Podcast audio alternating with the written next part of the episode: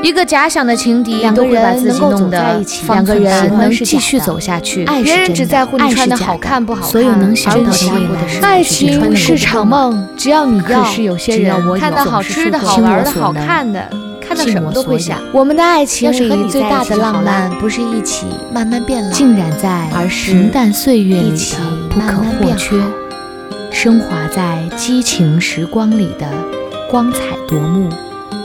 欢迎收听糖蒜小声说。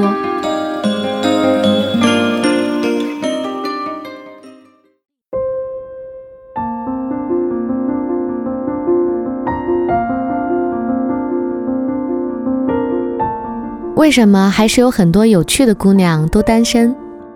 朋友去相亲了，她跟男生约在咖啡厅，没聊几句，我朋友就开始咬吸管、敲手指。我们几个人一问，他翻白眼：“你们别骂我不礼貌哦，我差点都想刷微博来着，不能怪我，怪男生太没趣。哪种没趣法呢？男生大学时巴不得四年不要出寝室。”每天瘫在床上看点七荤八素的新闻，玩点不痛不痒的游戏。赶作业的时候呢，就去度娘上找资料，缝缝补补。男生开口跟女生说话，语速慢，人特别没劲儿。女生想跟他讨论点最喜欢的书和旅游地之类的话题，男生提到的居然只有小学时候的事情。哦，我小学的时候看过教科书上规定的名著啊。旅游嘛，好几年前跟家人一起去哪里哪里的小镇过。我朋友心里麻溜的跑弹幕，活得这么苍白，还好意思谈恋爱？我朋友这么想，不是没资格。作为业余摄影师，他每年至少跑两个国家，挣到了钱就请一位喜欢的女模特一起旅行。床头堆起高高的一摞书，睡前阅读摘抄。周末无事外出就啃老电影，豆瓣小站里自己写影评超过五百篇。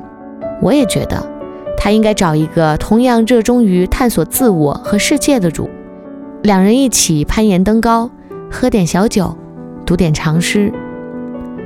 我朋友活得太丰盛，他的伴侣内心一定不能是贫瘠的土地。像我朋友这样的文艺的姑娘难找男朋友，天知。地知，但我身边有很多姑娘活得很精彩，也是常年空窗。我认识的小芝是个能把日子过出花来的女生，才不会懒兮兮的打发时间，有空就会报名一门自己喜欢的语言，去作坊学蛋糕，去看展览，做很多次志愿者，活得可真是三百六十度的立体。我就跟她说。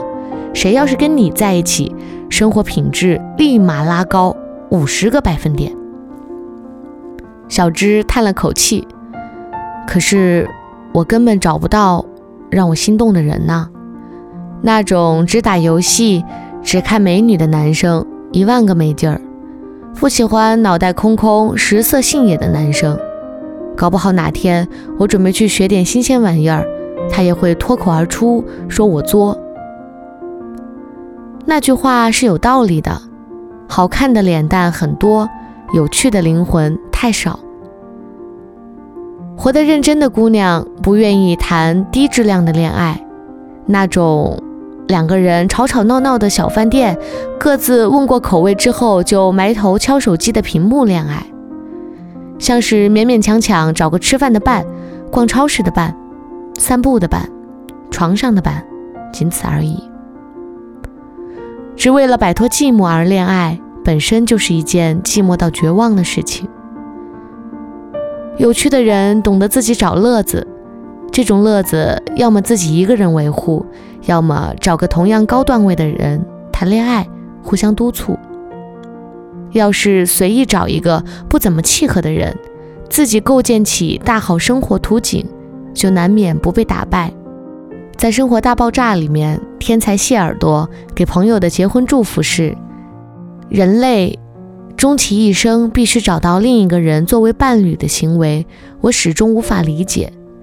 但我祝你们从彼此身上获得的乐趣，跟我从自己身上获得的一样多。为什么有趣的姑娘都单身？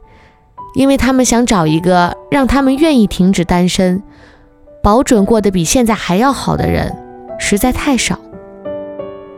这些心气高的姑娘，化妆品买了又买，衣柜满了又满，一边刷绩点，一边开社交，一边计划旅行。也真的好希望有一天能猛然遇见了同样充盈的心。爱皮囊、爱钱财都不算爱。年轻有趣的姑娘们，其实想找一个同样披戴光环、永远热切饱满的灵魂。小芝前几天更新朋友圈，原来是跟新交的男朋友去了说走就走的露营。她笑得好开心，看得我特别羡慕。我猜那个先生一定是跟小芝这个人一样有趣的。谢天谢地，我朋友圈里有这些可爱的姑娘，最终都找到了足够优秀的另一半。当有旁人为他们的男朋友赞叹不已时，我都想说：无聊的人会选择一起腐烂。有趣的人才要一起蓬荜生辉。祝福所有有趣的姑娘，早日寻找到那个蓬荜生辉的灵魂。